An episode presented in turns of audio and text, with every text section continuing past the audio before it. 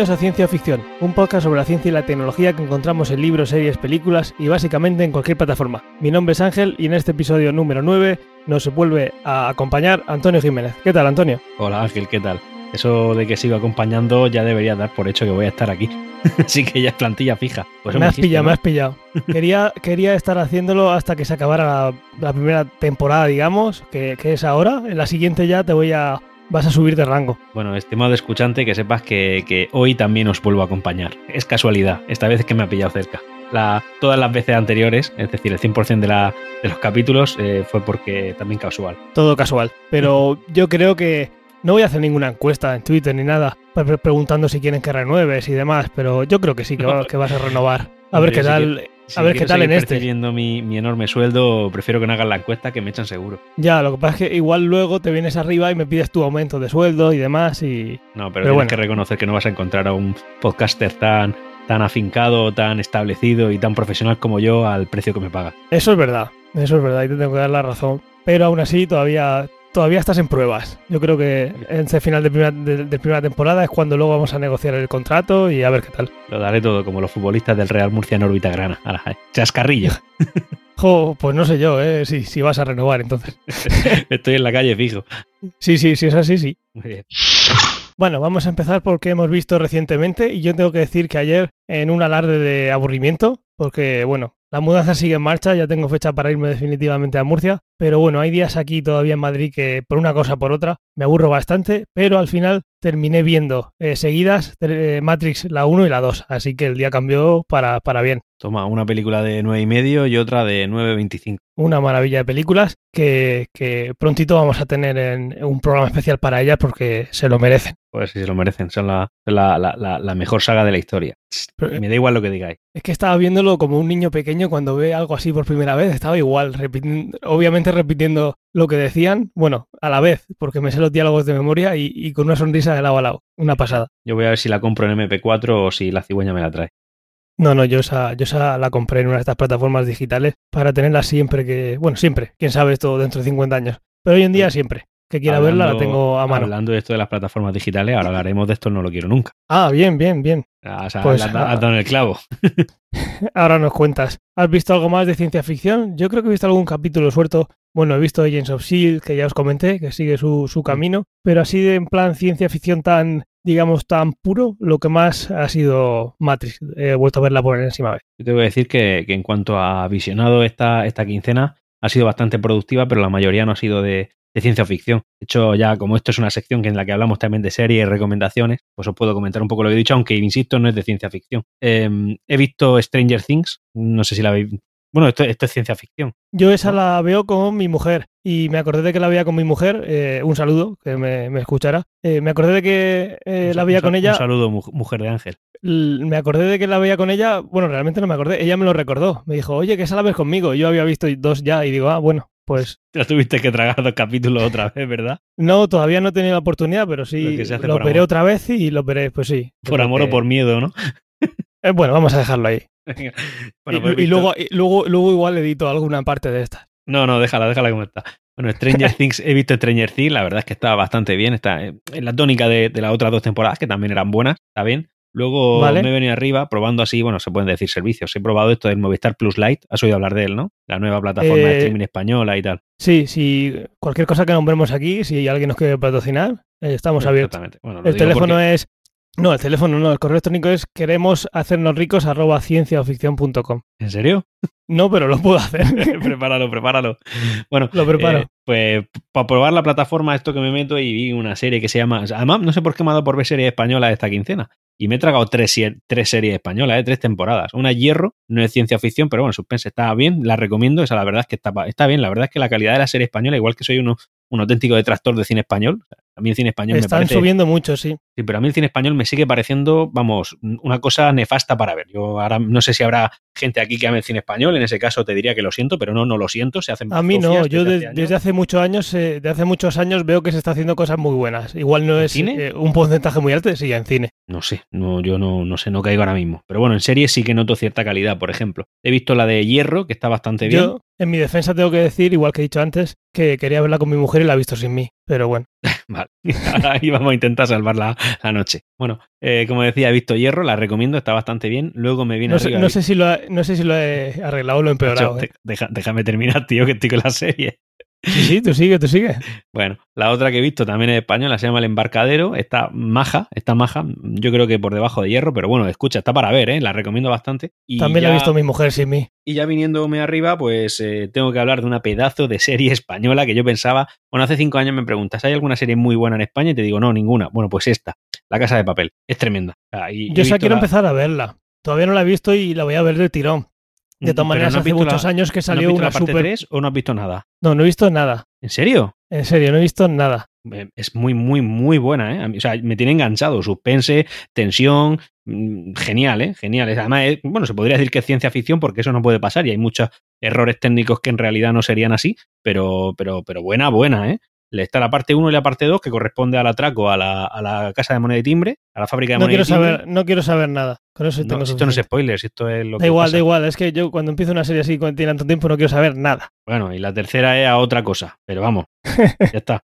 Y, a otra cosa, vale, me quedo más tranquilo. esta, esta la recomiendo mucho, ¿eh? la recomiendo mucho. Está, está muy bien y sobre todo teniendo en cuenta que es una serie española, es como que hay que darle un valor añadido viniendo de, de, de, las ciénagas, de las ciénagas de, del, yo sé, de la producción televisiva de la historia. Es decir, hace cinco años todo esto era bazofia, todo lo que salía, en mi, en mi opinión. Y, y ahora he empezado a ver esto de cómo vender drogas online lo que se llama, por internet. ¿Cómo vender drogas por internet en Netflix? Eso es lo que empecé. Esa no la conozco. De todas maneras, alguna vez la he nombrado yo. Eh, ya tiene tres o cuatro años. Tiene un poco más porque ha habido varios parones. El Ministerio del Tiempo es de ciencia ficción y es una auténtica maravilla. No la he visto. Pero bestial. Cuando hablemos de viajes en el tiempo voy a hablar de ella. No con spoiler, pero sí sobre eh, cómo, está el universo creado para, viajar en el tiempo ahí. Y, es una serie que estás viviendo la historia de España en, presente, en cualquier sitio al que se vayan. Y me parece súper, súper pues recomendable. Ya pegando un salto aquí ahora que me acabo de acordar, yo creo que también deberíamos dedicarle un capítulo de ciencia ficción a Ricky Morty, ¿eh? Buah, eso es que Habría que nombrarlo en cada capítulo porque tiene de todo. Pero sí, veo un especial de Ricky Morty. Lo, lo, lo apunto. No, Ricky Morty es que tiene muchos, muchos temas de estos para tratar, ¿eh? Pero temas, o sea, podríamos utilizar ciencia ficción una temporada entera. Sí, yo creo que un capítulo dedicárselo entero a todo lo que sale ahí y vamos a tocar de todos los palos, seguro. Exactamente. Bueno, pues eso. Y luego, ya que nos ponemos hablando de serie española, te voy a decir que vi también, por ejemplo, una que se llama Élite, que también está en Netflix y esa no la recomiendo. Vale. Por ejemplo, va a decir que, que, que, al final. Eso que nos ahorramos. El espíritu español también está por ahí. Entretenida, pero bueno, al final no deja de ser. Ya está. No es ciencia ficción. Pasamos. A ver, cada vez se hacen más series y eso, pues, si en porcentaje igual mejora un poquito la calidad, pero en número total va a haber muchas más que son mejores y muchísimas más que son pues, igual de malas que han sido siempre. yo, pues, igual que he sido crítico con el tema del cine y esto español, yo entiendo que hay que ser, yo que sé, que hay que intentar apoyarlo porque al final es el que hacemos en nuestra tierra. Entonces, pues me parece que está bien. Entonces, me he dado cuenta que la plataforma esta que he dicho de Movistar Plus Lite, que es, en fin, pues como un Netflix, pero en España, hecho por Movistar, no estamos hablando de gente joven a la que hay que apoyar porque porque son gente emprendedora, no, no, que es Movistar, entiéndeme, que es una de las empresas más grandes que hay en el país. Bueno, pues por lo menos se ha molestado de invertir un poco del dinero que tiene en, lanzar esta plataforma. Y me he dado cuenta que hay muchas producciones españolas que además están producidas por ellos. Y, ya te digo, si he visto dos, las dos han sido buenas. O sea que, creo que al menos ese es el camino. No tenemos que hacerlo por pena, por, por apoyar a estos porque son pobrecicos que son pequeños, pero bueno, por lo menos no son series en Inglaterra o yo qué sé. No tengo nada en contra de, de los ingleses, pero... no, si lo, si bueno que tiene esto es que bueno, al final una serie, una película no deja de ser un trabajo de mucha gente y, sobre todo depende mucho del dinero que se invierta. Y ahora se está invirtiendo mucho en series y es normal que, mejore la cosa. Cuando no hay dinero, no hay dinero en ningún sitio y se hacen cosas eh, a prisa y corriendo porque la gente no puede estar eh, dedicando su vida a algo que no le va a, rentar. Pero eso ahora está cambiando mucho de las películas a las series y eso también se está viendo en España. Yo como te comenté en el Ciencia Ficción ese que hicimos presencialmente, yo creo que las series son las nuevas películas y creo que al final una película va a dejar de ser, salvo una superproducción, algo rentable para la industria. Al final lo importante es alargar la historia y si la alargas con una buena historia, la gente queda más satisfecha en general. Y yo en la mía vuelvo a decir lo que te dije, que no creo que, pase eso, pero sí que lo que se va, lo va a hacer es que las series van a, no se van a ver como el hermano tonto, el hermano pequeño de las películas y es algo que se le va a dar importancia y, todo lo que viene con ello, dinero, inversión, eh, mentes creadoras, creativos, eh, eh, gente que hace en el cine audio que es buenísima, gente que de fotografía que hacen cine que se va a, las series y eso se está nutriendo y, y llegará un momento en que estén prácticamente igual y cada uno decidirá si le gusta más un formato u otro. Eh, yo creo que eso pasará y si pasa lo que tú dices tampoco me pasa nada, me parece bien, pero yo creo que se igualarán en cuanto a producto y, obra cultural. Genial, muy bien, pues ya está, yo creo que de serie está bien, hemos dado aquí un buen repertorio, ¿no? Sí, vamos ahora con esto lo quiero ya. Muy bien, eh, si quieres, eh, como yo traigo uno de esto lo quiero ya, esto no lo quiero nunca, puedo empezar. Empieza. Vale, mira, yo lo que quiero, voy a inventarme un término aquí, ¿vale? Es la ilimitabilidad de todo de todo lo que es concerniente al tema de la conexión. Por ejemplo, ahora empiezan a aflorar las, las tarifas ilimitables, ilimitadas, ¿no? Que no es ilimitada ninguna, te ponen un límite de gigas y te ponen un límite establecido por el código de buenas prácticas de minutos, ¿no? No sé si me estoy explicando, por ejemplo. Eh, si tú Yo te, estoy eh, entendiendo. tú, por ejemplo, te vas a la compañía X que te dice tienes llamadas ilimitadas, pero luego te pone a ver cláusula y te pone si te pasas de 2000 minutos, ya sabes que esto se considera un abuso del, del, servicio y entonces te tarificamos. Por tanto, no es ilimitable, eh, perdón. Eh, Internet, lo mismo. Esta, por ejemplo, fue una compañía, creo que es la cuarta más importante que hay en España ahora mismo, cuyo nombre no voy a decir para no dar publicidad. Ella sacó la tarifa ilimitada, ¿vale? En cuanto a gigas. Pero no es así, porque había un límite de 99 gigas, que oye, es un límite grande, pero hay un límite, por tanto no es ilimitado. Y, por ejemplo, sobre todo, y me refiero a esto, la capacidad de los em, de las nubes, ¿vale? No, todas las capacidades de la nube tú pagas una cantidad de dinero y siempre tienes un límite, 200 gigas, un tera, 2 tera, en fin, pero la cosa es que no es ilimitada. Yo lo que quiero es sustituir un NAS y me matarás por lo que estoy diciendo, pero básicamente por mi, mi, tipo de consumo, yo he estipulado, creo que ahora mismo a día de hoy no necesito un NAS y prefiero tener mi contenido repartido por el mundo para de manera que yo no, no, no tenga, no sé, no, la, posibilidad de perderlo porque haya llegado un niño y le pega un golpe al NAS y se me caiga al suelo y pierda la información, que sí la puede salvar, pero bueno, ya es complicado, o hacer una inversión grande de 400 o 500 euros, que es lo que cuesta la inversión inicial para un NAS modesto. Bueno, pues yo quiero ilimitabilidad de todos los servicios relacionados con Internet, capacidad, Internet, minutos, mensajes. Si yo quiero llamar, llamo sin miedo, todo sin miedo, y eso lo quiero ya pero no está. Ya, yo creo que pronto tendremos los datos. Yo creo que jamás tendrás eh, almacenamiento ilimitado, porque al final eh, eso sí que es un servicio eh, del que se puede abusar a lo bestia. Es decir, tú puedes almacenar lo que sea, pero la cosa es que no vas a... alguien tiene que estar... ese ordenador, que al final la nube es el ordenador de otro, alguien tiene que estar manteniendo ese ordenador. Es algo físico. Sin embargo, a ti te pueden dar que sea ilimitada las llamadas. ¿Cuánto puede ser ilimitado? Pues 24, eh, horas al día, eh, todo el mes. Eso es ilimitado, no puedes pasarte de ahí. Ya está, tú si lo quisieras hacer, lo puedes hacer. En velocidad de internet, pues también, imagínate que tienes todo el mes descargando todo a tu ancho de banda, pues eso. Sin embargo, esa capacidad de que alguien de, guardar un almacenamiento al final es algo físico que está en algún sitio y que hay que refrigerar, hay que controlar, hay que mantener. Y si, de esas cosas que tú dices, si algo es lo último en llegar será eso, que estaría genial, pero eso va a ser más complicado.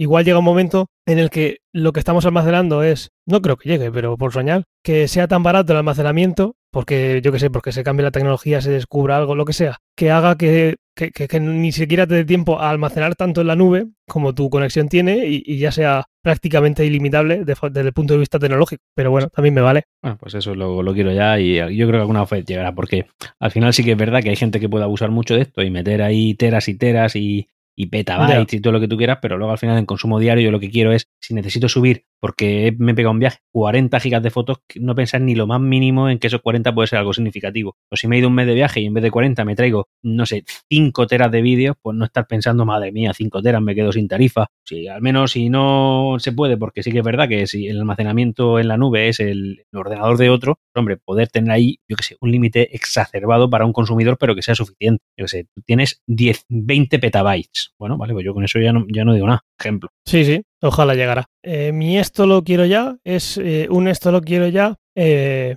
por algo que me llevan vendiendo hace tiempo y que no y que no llega. Vi un reportaje de esto que sale en televisión. Ahora los reportajes son sobre taxis voladores, como ya hablo alguna vez. Yo lo que quiero es poder llenar el carro de compra en, el, en cualquier supermercado o hipermercado, que puede ser que esto esté siendo ya hasta antiguo, porque si dices, bueno, pues que te lo manden directamente a casa y que los coches sean eléctricos y que se aproveche mucho con un camión muy grande que no contaminen, bla, bla, bla, bla, y ya no tendrías ni que tener que ir a comprar y llenar el carro. Bueno, pues sí, pero algo más cercano que yo creo que se puede hacer ya, pero no se hace porque, porque alguien no quiere, es el pago eh, con radiofrecuencia. Es lo que se llama RFID. Yo cojo, lleno un carro y llego a un sitio y tengo que sacar todos los productos uno a uno para escanearlos. Yo hace tiempo vi un reportaje y me influenció mucho y pensé que iba a llegar ya y me emocioné y me mentieron y era que yo llegaría con un carro lleno de cositas y cada carro tiene emite una frecuencia como yo qué sé,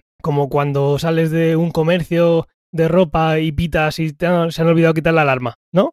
Es un detector que detecta que está cambiando algo ahí cercano y, y, nota que te vas a llevar algo. Pues existe una tecnología que es parecida al NFC, que tú podrías tener un carro lleno de cosas, pasar por un sitio y automáticamente te sale una lista de todo lo que has comprado y el precio, pagas y te vas sin tener que sacar, eh, escanear cada cosa, volver a meterlo, etcétera. Pero eso, eso existe. Lo ha inventado Amazon, ¿no? Las tiendas físicas estas de Amazon que tienen unas cámaras y ellos detectan, porque tienen un montón de cámaras en el supermercado, tú lo coges a tu cesta y te vas. Y lo que metes automáticamente detectan qué es lo que has cogido y automáticamente te lo tarifican en Amazon. O sea, ni siquiera hay que parar a pagar. Conforme sales por la puerta te tarifican lo que has comprado. Pero lo que ha hecho Amazon es, a mi parecer, una chapuza esa cámara está viendo un, un stand que tiene un stock y ve que un producto desaparece y lo contabiliza. Yo estoy diciendo algo mucho más simple que se puede hacer ya y que no tiene ningún fallo. Coges, metes algo en una caja y esa caja pasa por un sitio y un escáner sabe exactamente qué productos hay dentro y ya está. Lo puedes usar en cualquier momento ya.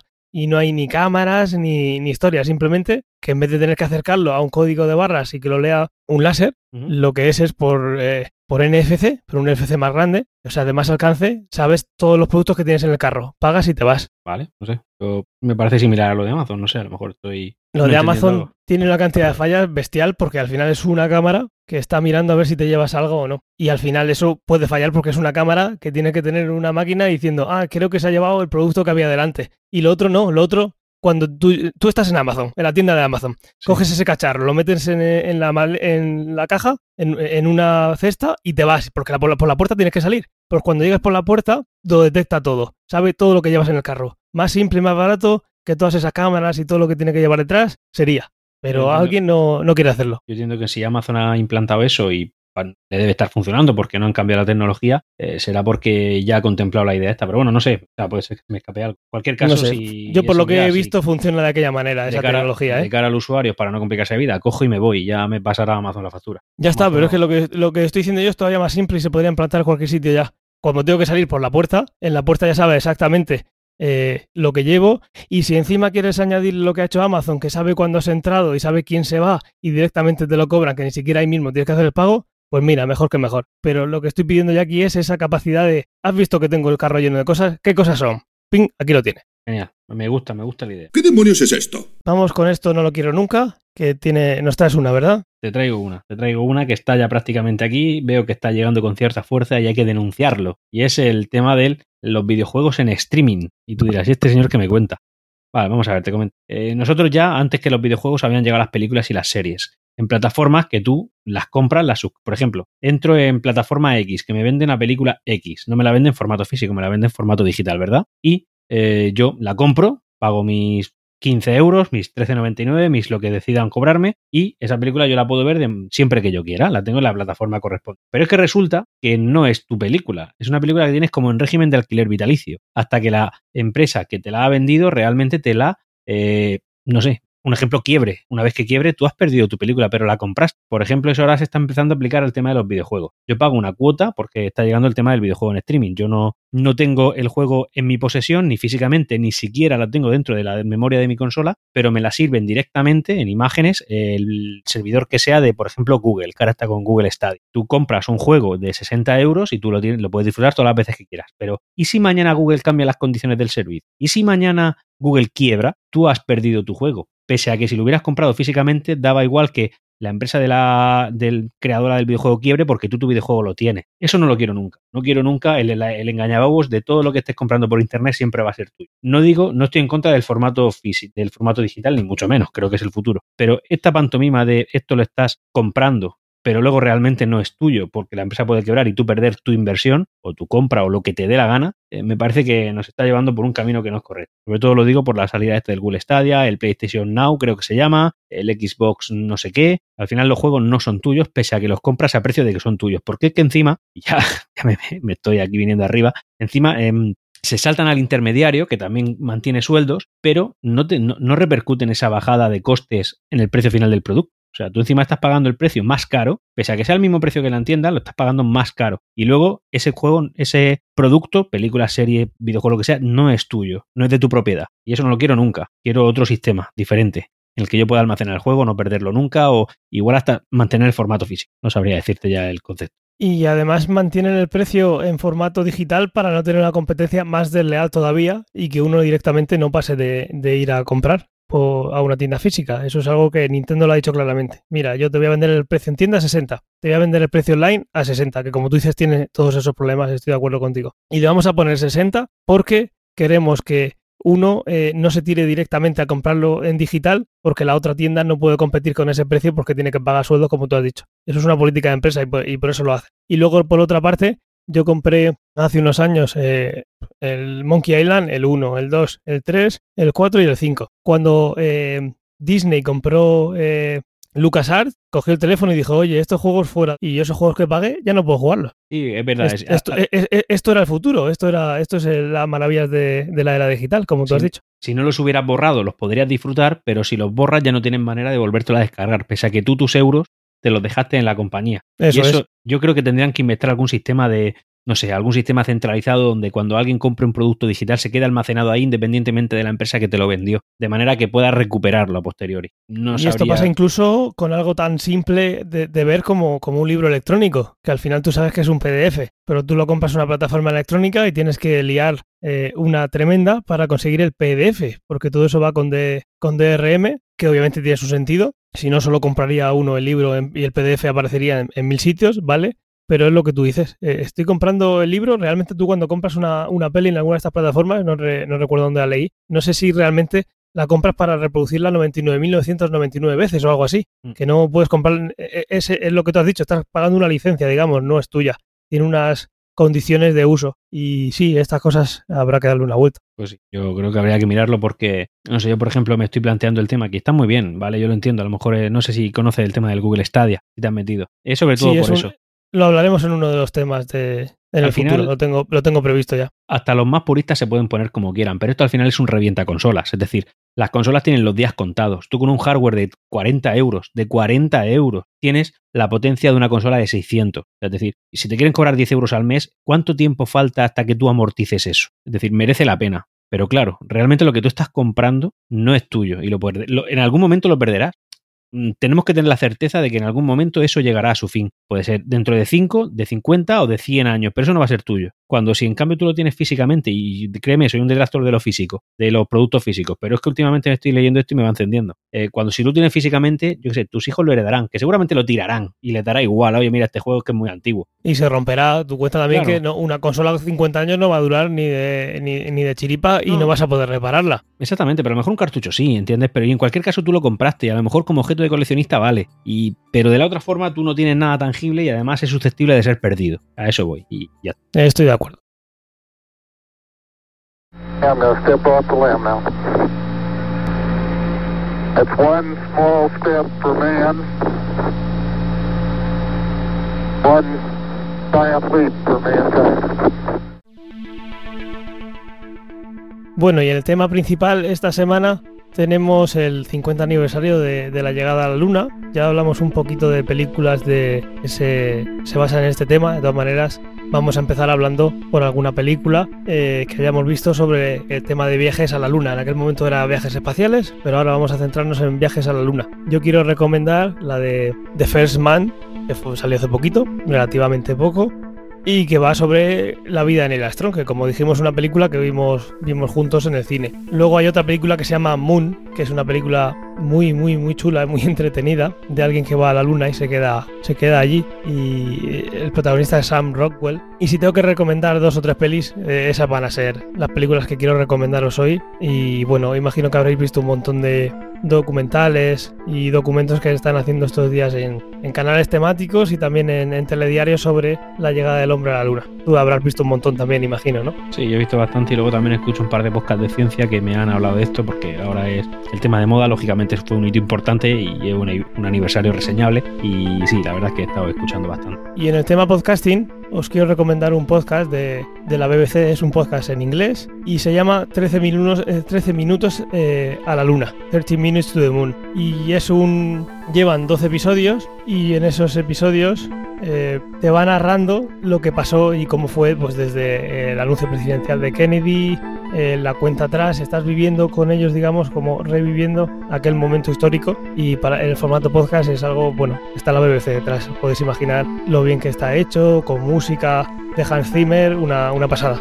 Yo tengo también una recomendación de un podcast, si tienes a bien que la diga. ¿Nos paga?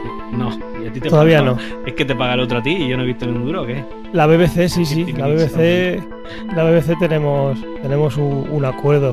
Mi, No puedo, no puedo hablar de los detalles porque infringiría las normas del contrato, pero sí algo hay. Yo quiero mi merecido 75% de los fondos que recibas, ¿eh? El 75, mínimo. madre mía. Bueno, yo recomiendo uno que es de ABC Podcast, es un, podcast de un diario que se llama Materia Oscura. Eh, son podcasts muy cortitos, la verdad, son 8 minutos, 6 minutos, y en concreto uno que se ha publicado este, este jueves pasado, que se llama ¿Por qué hemos tardado tanto en regresar a la Luna? Dura 19 minutos, lo recomiendo porque hay ahí cierta información a la que ahora.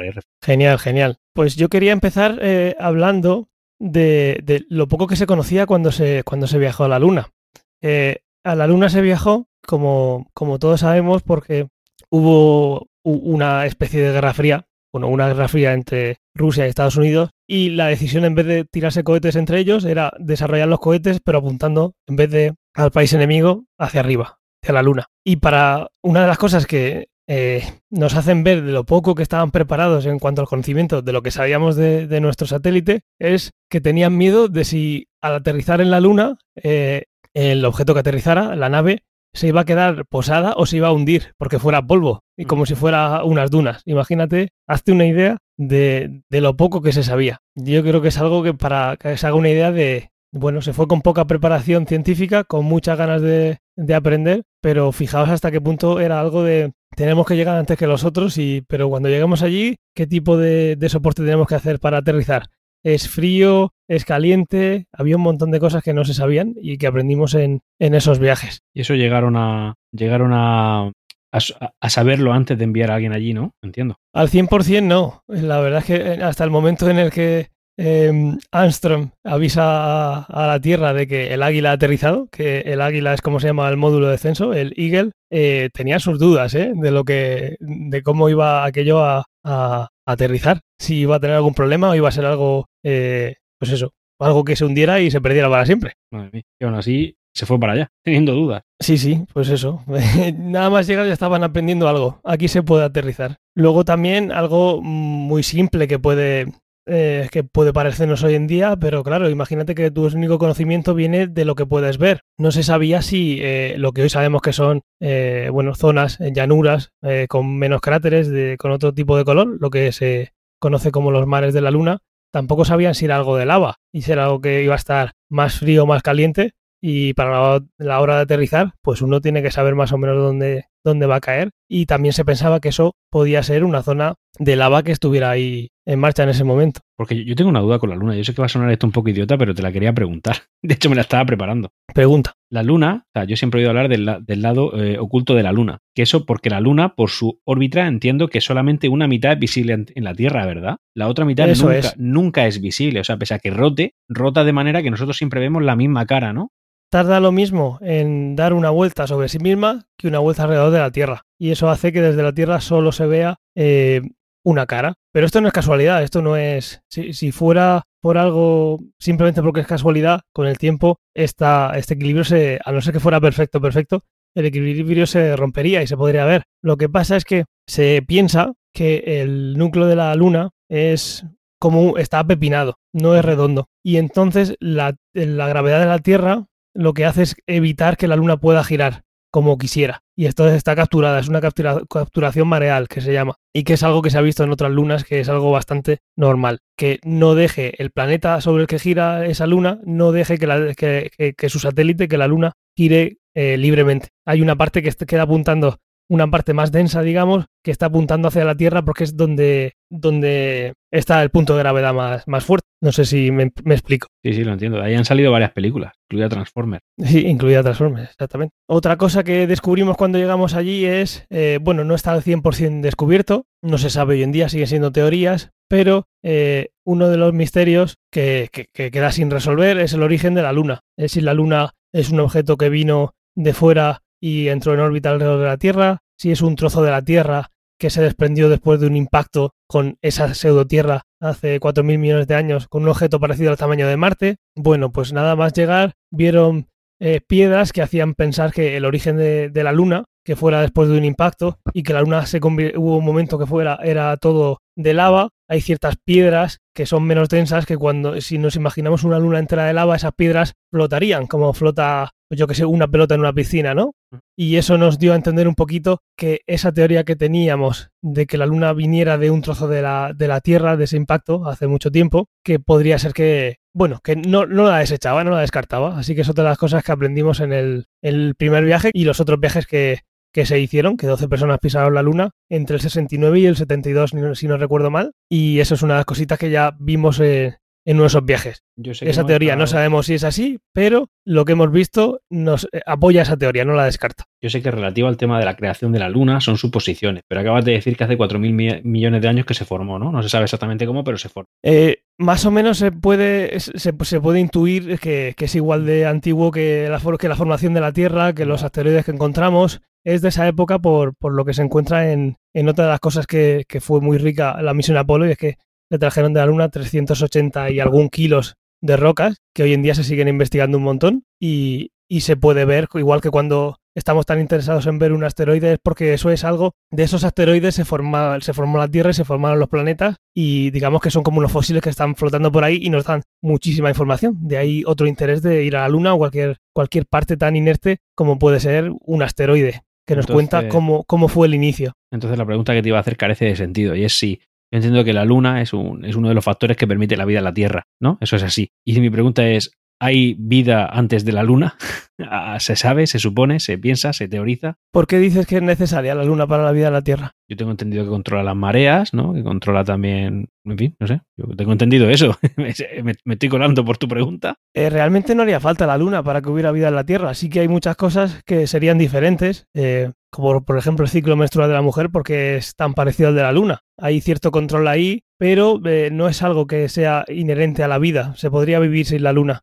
Lo que pasa es que seguramente la vida sea distinta y no se sabe. Es una pregunta. Se podrían La extinguir pregunta aquí especies, sería más. ¿no? En caso de que la Luna no, ahora desapareciera, se extinguirían especies. Entre las ¿Por que qué? quizá... pod- ¿No? No sé, yo estaba... No. Yo eso lo he visto. Yo eso... Vale, nah, me callo. Ah, pero, ah, se- seguro que hay un montón de cosas relacionadas con las mareas que cambiarían el ecosistema. Estoy totalmente de acuerdo y muchas cosas se perderían. Pero eso sería un efecto secundario de las mareas, no tanto de tener ese objeto ahí arriba. Por esa parte sí, Vale, sí que habrá a eso- a eso me zonas en las que... Pero a nosotros nos daría exactamente igual. A cualquier eh, bichejo que esté andando por la Tierra que no dependa de esa subida y bajada, en principio le daría igual. No tenemos ni idea y es algo que sería grandioso saber. Pero sí que es verdad que hay un montón de, de cosas que están relacionadas con, con los meses y son ciclos que cambiarían y, eso seguramente cambia. Pero la vida no se basó en eso, sino que se ha ido adaptando desde mi punto de vista a tener la luna eh, con esos ciclos y de esa manera. Pero que básicamente los, los cambios que pudiera haber, que pudieran generarse de que no... de que, de que ahora se, se desapareciese la Tierra, podrían dar con, yo qué sé, con la modificación de la, de la fauna, de la flora, ¿no? Modificación Desde significa de- extinción, creación de especies. Desde mi punto de vista, si hoy quitaran la luna, seguro que hay un montón de cosas que pasan. eh, bueno, sin contar con un montón de cosas medioambientales, seguro que se lía. Lo que vengo a decir yo, y no- obviamente no estoy al 100% seguro, es que creo que la, la vida en la Tierra se hubiera dado igual si no hubiera estado la luna, pero que sería diferente. Bastante diferente, seguramente. Otra cosa que descubrimos eh, cuando fuimos a la luna. En la luna hay lo que obviamente no vamos a llamarle terremotos, hay lunamotos. Es un, es un objeto que no es tan inerte, tan inactivo como parece. Entonces, los lunamotos entiendo que son que ¿cómo lo podemos saber si no hay un movimiento de referencia? Ahí Tú no lo que haces es medir una vibración, o sea, no tienes que, que, mm, cuando fuimos a la Luna nos llevamos eh, medidores de, de terremotos, bueno, en aquel caso lunamotos, Mm. pero si nos llevamos sismógrafos para poder ver eh, si la Luna tiene ciertos movimientos y, y sí que en el tiempo que estuvieron ahí se notaron. O sea, que, pueden, que hay modificaciones topográficas de la Luna.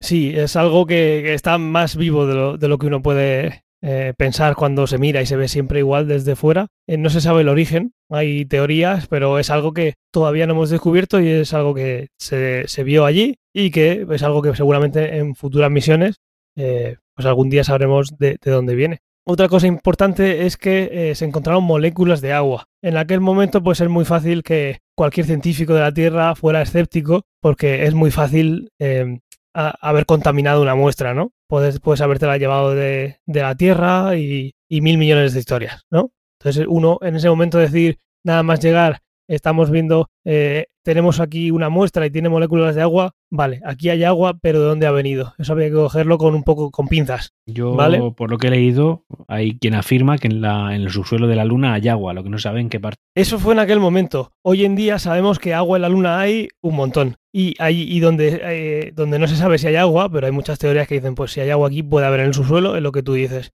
Podría haber agua en el subsuelo. Lo que se sabe con certeza, sí o sí, es que hay agua en la Luna. ¿Y cómo puede haber agua en la Luna en la superficie si en la zona caliente hay mucho, mucho eh, calor y en la zona fría hace mucho, mucho frío? En el momento que, en algún, que, que le diera la luz, la luz, se evaporaría. Pues lo que pasa O- o es Se congelaría. o se congelaría, pero en el momento que se congele, pues igual luego cuando se caliente vuelve a estar, pero en el momento que se caliente y se evapore, se va de ahí. Entonces es más difícil verla y hay un montón en los polos. Hay unos polos en el... em, perdón, en, en los... eh, eh, sí, en los polos. Hay unos cráteres en los polos en los que nunca da la- el sol. Siempre, siempre, siempre está en oscuridad. Y ahí es donde se ha detectado agua con un satélite que ha orbitado la Luna. La cara oculta. Bueno, en la cara oculta no, porque en la cara oculta también da el sol. Cuando es luna nueva, Es en la cara oculta está dando el sol. Pero hay unos cráteres que están justo en el polo que ahí, eh, por la profundidad que tienen, nunca da el sol.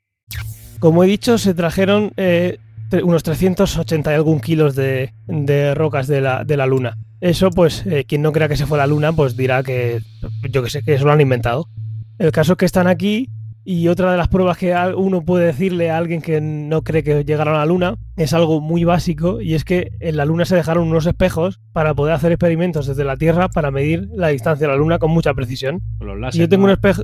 Hay un capítulo de, de Bang Theory donde, donde lo explican bastante bien y, y juegan con eso. Sí, la cosa es que si tú tienes un láser y no tiene por qué ser muy potente, eh, bueno, no es un láser que puedas comprar en un, en un bazar de, de tu pueblo, El, el que, Pero- el que nos llevamos a los estadios, no, ¿no? Ese no, el que lo lleva y el que se lleva a la gente a la Puerta del Sol en fin de año para darle al, al reloj tampoco, ese tampoco vale. Pero siendo un poquito más potente, uno puede lanzar un rayo a la luna y el rayo vuelve. Y vuelve porque hay espejos. ¿Y esos espejos por qué están? Porque los dejamos allí. Sí que podía haberlos dejado un robot de los que hemos mandado ahora, pero bueno, eso lleva mucho más tiempo ahí. De todas formas, dice que eso sería una forma de demostrarle a los que no creen en esto que lo hay. Pero da igual, esa gente que no cree a esta altura es porque no quiere creer. Da igual que le enseñen los espejos o que lo lleves a la luna y le digan, mira, tío, sí. Sí, si te van a negar la evidencia científica y están negando la lógica, pues ahí se acaba la conversación, como tú bien dices. Una cosa que nos ha permitido eh, esos espejos es medir con mucha precisión la distancia a la Luna. Tú mandas un láser, rebota, vuelve, sabemos la velocidad de luz con una precisión tremenda,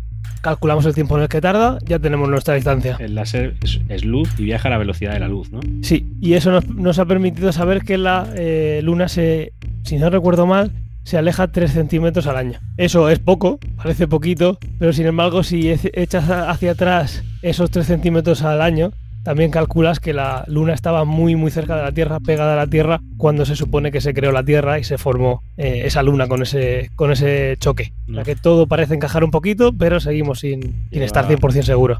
Poquitito más de un metro desde que yo nací. Pues eso, fíjate, un metro a una distancia media de 384.402 kilómetros. O sea que un metro. Hombre, Y eso somos capaces de medirlo porque tenemos esa precisión hoy en día con, con relojes que miden muy bien cuando la luz sale y vuelve y sabemos muy bien la velocidad de luz con una precisión eh, espectacular. Así que eh, esto es una de las cosas que, que descubrimos hace 50 años yendo a la Luna y que seguimos descubriendo porque una de las cosas que no sé si voy a hacer spoiler del, del, del podcast que has dicho, pero una de las Ah, cosas por las que no se ha vuelto a la Tírale, luna es... tírale, lo- lo- los escuchantes nos han elegido a nosotros. Tú tírale. Ya, ya. Una de las cosas por las que no se ha vuelto a la luna es porque no hace falta. Si tú mandas a un robot, el robot no necesita llevarse comida, no se queja, no se cansa, no tienes que ponerle una zona de habitabilidad con oxígeno más grande, con más peso. Es, son todo ventajas. Mandar un robot a la luna son todo ventajas. No había necesidad de mandar a nadie a la luna. Y el coste, el, el coste es menor, que al final también todo se basa mucho El coste es una pasada de diferente. Y tú puedes mandar a la Luna un robot y que te hoy en día que te coja muestras, bueno, lo hemos, lo hemos mandado a, a Marte, no vamos a poder mandarlo a la Luna.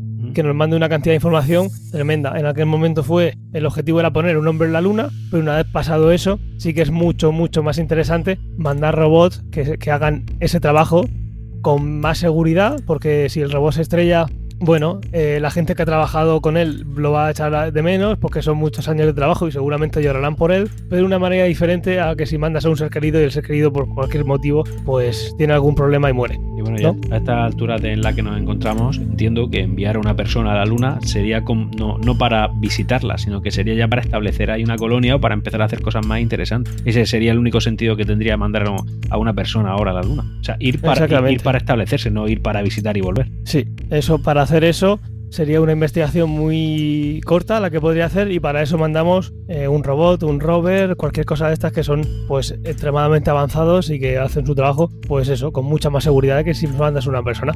Porque una cosa que pasa si mandas a una persona es que eh, tiene que volver, a no ser que como tú has dicho se quede allí. Y volver es también mucho riesgo. Si tú mandas un robot, el robot no te va a pedir volver a casa. Bueno, depende. Si le has puesto Alexa o algo así, sí. Mamá, No creo que se rebelen todavía. dale tiempo. Pero bueno, sí, eh, corta la señal y ya está. Terminator, apúntatelo para otro ciencia ficción. Bueno, eso, eso se va a hablar en, en el de los viajes en el tiempo. No dudes de ello. Vale. Que por cierto, si no recuerdo mal, esta semana se estrena la sexta entrega, que yo estuve de figurante, aunque no se me va a ver ni de, ni de chiripa, pero bueno, tengo ganas de verla. Me dirás en qué, en qué escena para estar yo pendiente. Ya te digo yo que en ninguna. No se va a ver. Y si se ve, soy un, un píxel borroso, uno solo. Sacarías por lo menos un bocadillo, ¿no? Saqué un bocadillo, sí, sí. Muy bien. Así que 50 años después de haber ido a Luna, hay muchas cosas que todavía no sabemos y, y que vamos a intentar descubrir. Hay, eh, estos días iba a mandar también eh, otro robot a la Luna. Es algo que pasa muy a menudo. Cada uno eh, se manda con una, con una tarea diferente. Por ejemplo, hubo uno que se mandó a un cráter y se estrelló contra un cráter, salió hacia arriba polvo y analizaron ese polvo y era agua. Así se descubrió que en el fondo de ese cráter había agua, por ejemplo. Son misiones que se hacen muy puntuales para hacer cosas muy puntuales, pero siempre se aprende algo en esas, en esas misiones, si no, pues no se harían. Sin embargo, el origen de la Luna todavía no tenemos claro. Es algo que va a costar trabajo de descifrar, igual que el origen de la Tierra poquito a poco se va sabiendo. Y tenemos una cantidad de datos aquí en la Tierra tremendos, pero tenemos que buscar fuera también. En asteroides, en cometas, de dónde vino el agua que formó la Tierra, un montón de cosas. Eso 50 años después es algo que todavía no sabemos. El origen de la Luna y el origen del agua, del agua en la Luna que seguramente sea similar al nuestro. Algún cráter que, perdón, algún cometa que cayera ahí, quién sabe. Tampoco sabemos cómo llegó el agua aquí a la Tierra. Tampoco sabemos los lunamotos, eh, cómo se forman, como he dicho. La captura, capturación mareal, captura mareal, tampoco sabemos 100% por qué pasa, pero bueno, ya hemos visto que hay en muchas lunas, como he comentado, eh, vaya, que es algo bastante común, que una luna no pueda girar de la manera libre como gira la Tierra alrededor del Sol sobre su eje, porque por esta capturación mareal de la, de la gran atracción que ejerce el planeta alrededor del que gira. Luego también hay una cosa que se, la- se llama la anomalía de Basin en el Polo Sur, que es una zona que tiene el cráter más grande que se ha visto del sistema solar, un cráter que está cubierto por más cráteres porque la Luna está todo el rato recibiendo impactos desde hace muchísimos millones de años, miles de millones de Es años. una cosa que siempre me llamó no- la atención, porque siendo un cuerpo bastante más pequeño que la Tierra, recibe más, más golpes de cráter. Eso realmente, eh, a ver, la manera de pensarlo sería, eh, en el inicio de la formación de la Tierra, tú tienes la Tierra que tiene mucha más masa y a la Tierra caían un montón de objetos, ¿no? Y muchos de ellos pues se los llevaba, los golpetazos se los llevaba a la luna. Y lo, y lo que pasa es que la luna pues no tiene eh, el movimiento tectónico que tiene la Tierra, no tiene eh, la erosión que tiene por el aire, entonces cualquier cosa que pase en la luna es algo que pertenece ahí, eh, permanece ahí millones y millones y trillones de O años. sea que no es cierto que la Luna se haya llevado más craterazos, digamos, más impactos que la Tierra. No, simplemente hay que pensar eh, por probabilidad estadística que se llevó muchos de los que venían a la, a la Tierra, porque la Tierra era la principal fuente de, de grave- de atracción gravitatoria. La Luna se llevó muchísimos, pero la Tierra tiene eh, pues un montón de movimientos que hace que eso con, lo- con los miles de años desaparezca. Sin embargo, la Luna, cualquier cosa que, hagas tarda muchísimo en desaparecer. Las huellas que dejó Armstrong, bueno, igual desaparecen en el momento que vayamos a, a la Luna de nuevo. Yo creo que si la luna esa permanece ahí, pues, o sea, perdón, si la, si la huella permanece ahí, yo creo que deberían hacerle un museo alrededor y poner ahí un huequecito que la gente que vaya pueda ver a través de un cristalito la huella. Pero igual la pisó después y no lo sabemos, la verdad es que no. El caso es que esa huella antes o después también desaparecerá, pero desaparecerá dentro de trillones de años, porque no hay una erosión por el aire, no hay tanto movimiento a no ser que vayamos nosotros y la pisemos. Y sin embargo la Tierra, pues sí, todos los cráteres que llevara, la Tierra es algo muy cambiante. Pues eso, lo que decía de la anomalía de Basin en el Polo Sur es una zona eh, que se cree que tiene mucha más densidad, que hay mucho metal y no se sabe realmente el motivo, no se puede hacer una predicción, una simulación o dar una teoría de por qué eso es así y es una zona también de mucho interés a la que se querrá ir y estudiar.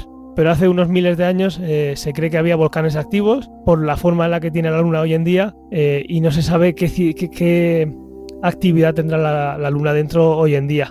Igual tiene que ver algo con los lunamotos que hemos dicho. Eso son, es algo que también que con- permanece en misterio. Con volcanes nos referimos a volcanes tal cual los conocemos en la Tierra, ¿no? Con su magma, con su lava. Sí, una, una luna tan activa, o por lo menos eh, mucho más eh, activa de lo que nosotros pensábamos antes de que fuera algo inerte y que ya no tuviera actividad, pues sí, que haya dentro algo, que haya un núcleo eh, con lava, con magma, que en cualquier momento pueda salir, o simplemente que estuviera saliendo hasta hace unos pocos miles de, de años, o cientos de Eso- miles de años, y, que y ya no están activos. Todo eso va con. El magma y todo eso lleva fuego, digamos. El fuego necesita para alimentarse eh, oxígeno. Entiendo que será porque, aunque la concentración es más baja que en la Tierra, en la Luna hay oxígeno. No, tienes que pensarlo como el núcleo terrestre, que es al final eh, hierro fundido, girando, y, y lo sabemos porque tenemos un, un- eh, tenemos un campo magnético que sabemos que lo tiene que crear algo así, pero es un es una energía volcánica, es un calor que, que es inerte por la creación de, por cómo se creara ese ese planeta o esa luna y que puede ser que en el núcleo tenga algo parecido todavía. Bien. Que fuera algo parecido a nuestro núcleo, pero con menos nivel, pero más nivel eh, sísmico y activo de lo que se pensaba, de lo que se pensaba hace tiempo. Y como tú has dicho, el objetivo ahora es establecer una base espacial en la Luna. Pero no solo en la Luna, si- sino también en órbita. En la Tierra tenemos un- la estación espacial que está orbitando la, la Tierra, pues se quiere poner en la Luna una estación espacial que esté orbitando la Luna. Yo, yo por lo que me estoy informando esto, si no te importa ya, a intervenir yo un poquillo, que lo he hecho. Eh, Sí, por favor. el- hay tres datos con los que yo que me, eh, con los que yo me quedé. Por ejemplo, el tema de lo que dice de una estación espacial es fundamental para el tema de establecerse en la Luna, porque al final abarataría mucho los costes de poder ir hacia allí. Sería como una, como un, digamos, una estancia base, ¿no? Para la gente, para que digamos que sea el destino y a partir de ahí salieran pequeñas lanzane- la- la- la- más número de lanzaderas hacia la, hacia la Luna, ¿no? Eso abarataría bastante los costes, pese a que al principio la inversión puede ser mayor. Y al final hacer ahí Eso una es. especie de un túnel, un tráfico, ¿no? Una especie de, de conexión entre la Tierra y la Luna. Eso es, al final, como ya hemos hablado, tenemos, eh, tenemos gente en la estación espacial que pasa seis meses ahí, pues podría pasarlo perfectamente en una estación eh, espacial que en lugar de orbitar la Tierra, orbitara la Luna, y eso valdría de base para bajar y subir de la Luna a hacer pues eh, lo que toque en cada misión. Luego, por ejemplo, esto también sería muy importante para el tema de usarla como un medio para otro fin. Y el otro fin puede ser, por ejemplo, el poder llegar a Marte. Usar la Luna como una, un paso intermedio para llegar a Marte, cosa que haría más factible esa posible llegada, ¿no? Y el o usarlo también incluso como, como, la, como una zona en la que repostar antes de viajar hacia Marte. Eso es. Y otro reto sería intentar aprovechar todo lo que tiene la Luna de riqueza en cuanto a minerales y, y materias primas para ver si somos capaces de ahí de sacar, pues imagínate, el combustible para ir a Marte. Había un combustible que en la Tierra hay muy escaso porque no llega por, por culpa de la, de la capa de ozono, no recuerdo ahora mismo cuál, que es que tiene un isótopo más o algo así.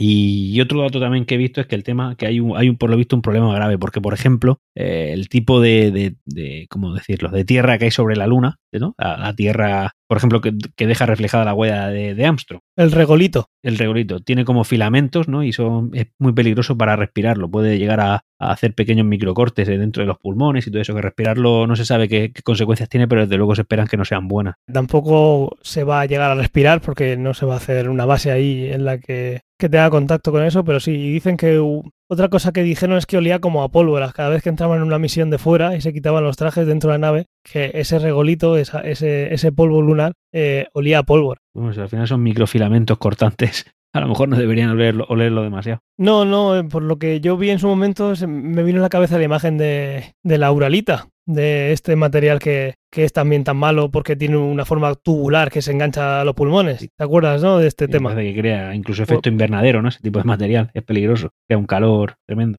Oye, Ángel, me acabo de acordar del, del material este que te digo que en la Luna abunda, que es el helio 3. Por lo visto es un combustible muy, vamos, mucho más eficiente que el helio normal que hay en la Tierra por el tema de que tiene un isótopo más. Pero que en la Tierra no llegan porque nuestra capa, nuestra, lo que nos protege, nuestra capa de ozono, no, no, no permite que, que- llegue. Pues sí, es algo que, que, bueno, una vez que estemos allí en la Luna establecidos, cuando se vaya ya se pensará en cómo aprovecharse de todo esto que hay en la Luna para empezar a, a sacar de ahí eh, un material necesario para, pues eso, como has dicho, si se puede ir de la Luna a Marte va a ser más barato que ir de la Tierra a Marte por la gravedad, pero claro, la inversión inicial va a ser más grande, pero bueno, podría ser una base eh, que nos lleve a más sitios, por algún sitio hay que empezar. Hay una, una parte en todo esto. El, proyecto se llama Artemis. Artemis era en la mitología era la hermana de Apolo. Apolo ya fue a la luna. Llevamos al hombre a la luna. Ahora sería eh, la intención llevar a la primera mujer a la luna. La misión Artemis. Se quiere hacer para 2024. Sin embargo, los datos que están oscilando del presupuesto que se, que se está barajando ya no solo para esa, para esa fecha. Si es después, pues es después. Se estima que se necesitan unos 20.000 millones o 30.000 millones más de dólares adicionales al presupuesto que se está dando. Una de las cosas que pasaban cuando hace 50 años es que el presupuesto era ilimitado, todo lo que hubiera.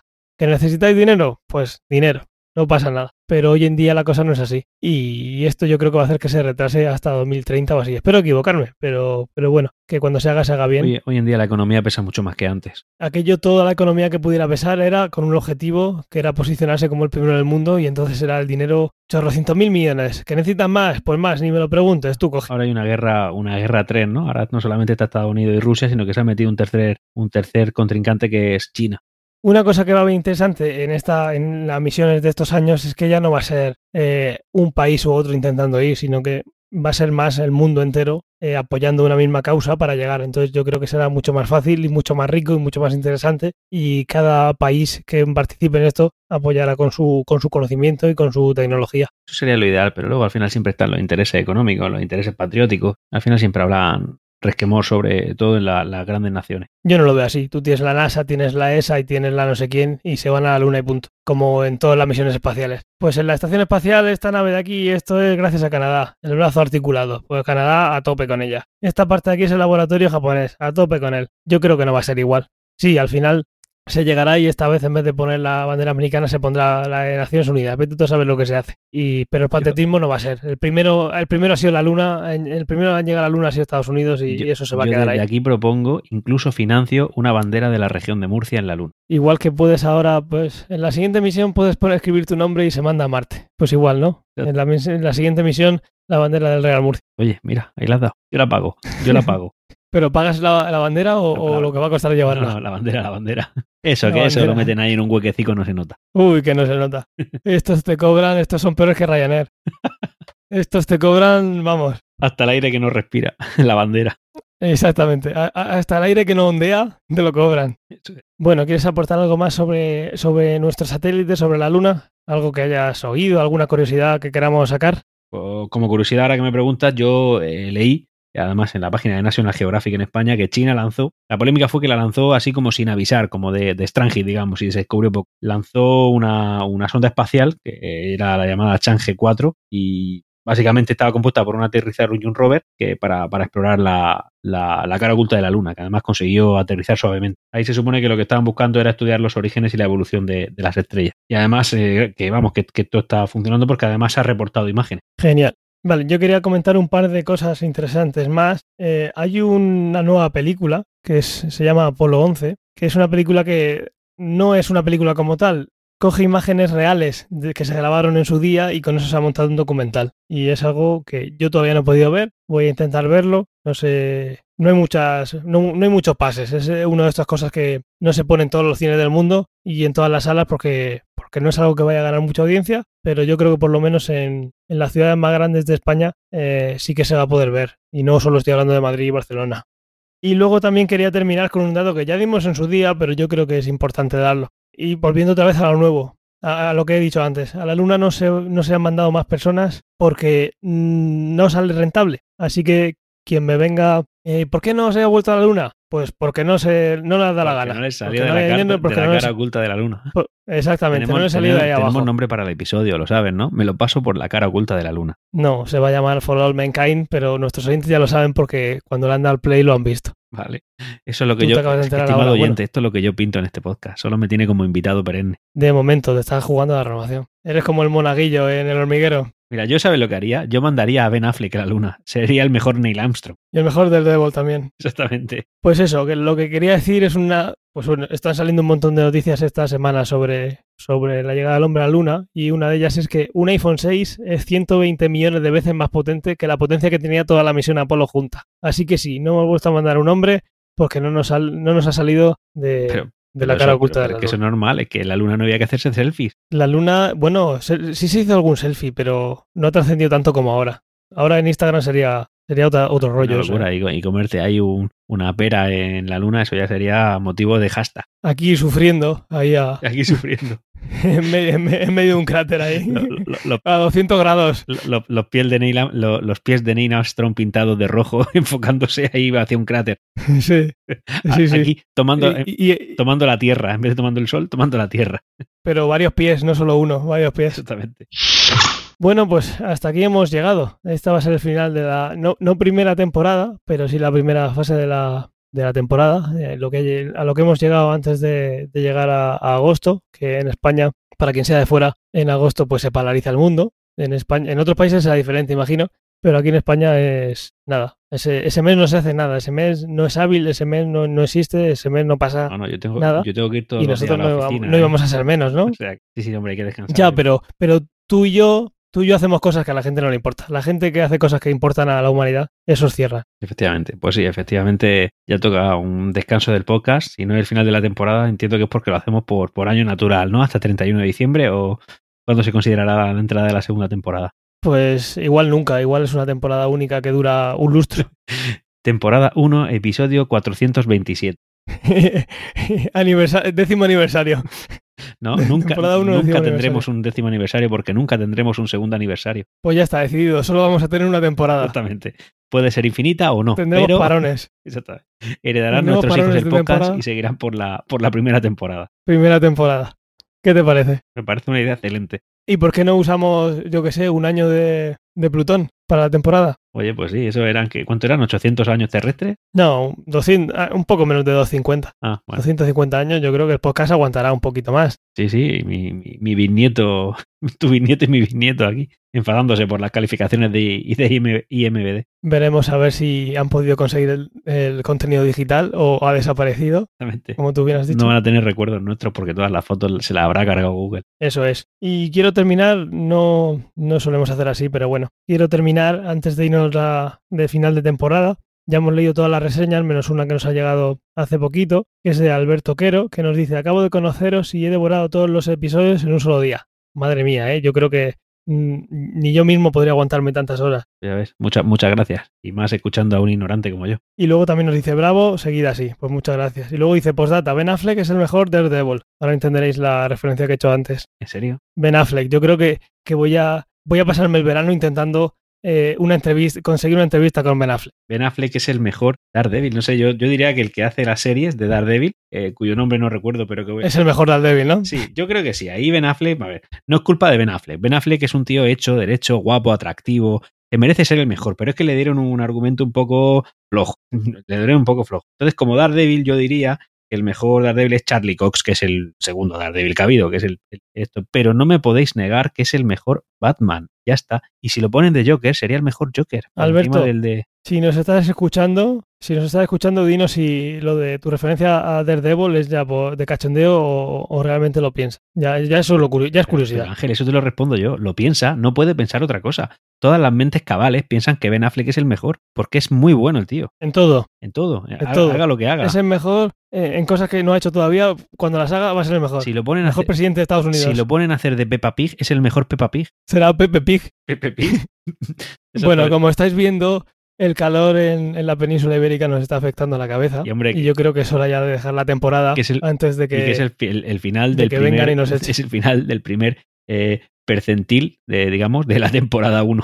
Exactamente. Estamos ahora mismo en un porcentaje 0,05% de, de la primera temporada, que calculamos que tardará eh, lo que tardemos en dejar el podcast por, por porque muramos o, o porque haya una llamada solar y se acabe la tecnología a la Tierra y haya que volver a empezar de cero. ¿Quién sabe? Bueno, Ángel, ¿cómo nos pueden localizar? Pues en cualquier piscina, la verdad, estos, estos tiempos, si pasáis por alguna piscina, preguntad por se, se te está nosotros. yendo de las manos. ¿eh? El calor te afecta más a ti que a mí. Nada, nada, estamos de cachondeo. Que vamos a pasar tiempo sin escucharnos y quiero que se lleven una sonrisa. Y, y lo primero es darle las gracias por aguantarnos. Sobre todo, no sé, no sé si alguien más lo habrá hecho, pero Alberto la verdad es que los tiene bien puestos y nos ha escuchado de- del tirón. Sí, Así que los que no nos hayan escuchado el tirón no los tenéis bien puestos. Es el mensaje que deja aquí el líder supremo del podcast. no, lo, di- lo digo porque, bueno, ya te digo, yo no puedo ponerme a escucharme a mí mismo tanto tiempo. Mira, yo No como, podría. como eterno invitado te tengo que advertir que estás rozando el golpe de estado. ¿eh? Vale, pues mira, aquí aprovecho antes de terminar. ¿Vas a renovar por la segu- el segundo 0,05% de la primera temporada? Vas a renovar. No sé, Nos vemos en septiembre. mándame la oferta, por favor, la estudiaré. Da igual, no la vas a poder rechazar, así que ya lo confirmo en directo. Bien, Tendremos a Antonio Jiménez en la segunda temporada. Ah, si no se ha cortado las venas porque ha pasado algo a su Real Murcia, lo tendremos aquí. Sí, y si que- no, espero que se suba a la, a la nube, sí, que se suba a la nube y lo pueda yo convocar para, Yo em- para que os- os más allá. a los que les guste un poquito, el, un, un poquito el fútbol, pues bueno, que entréis una reseñica órbita grana, ¿vale? Un poquito de, de cariño a, lo- a los pobres. Le vais a hacer muy feliz. Sí, mucho. Pero solo cosas buenas del Murcia, ¿eh? Si no sois del Murcia, no Oye, ¿y escribáis. por qué no, pat- por qué no patrocina Órbita Grana eh, este podcast? O al revés. Al mismo coste que me paga a mí, cuenta con ello. Está patrocinado. Vale, yo voy a hablar con la BBC, que vamos a cortar relaciones para, el resto de la siguiente de la primera temporada. Lo que queda de primera temporada ya no queremos hablar con ellos. Muy bien. Ángel, muchas gracias por, por, por esta idea del podcast. Me siento muy contento. Este parón nos va a venir bien, así que volveremos con, con energías renovadas. Y, y lo dicho, una gran idea. Pues nada, un placer, muchas gracias a vosotros. Acordaros de ponernos reseñas en Apple Podcast y en Evox, pero sobre todo en Apple Podcast, que son las que suelen nutrirse todas. ¿Y por qué siempre solemos decir esto? Realmente todo esto que estamos hablando, si alguno se lo había creído, la BBC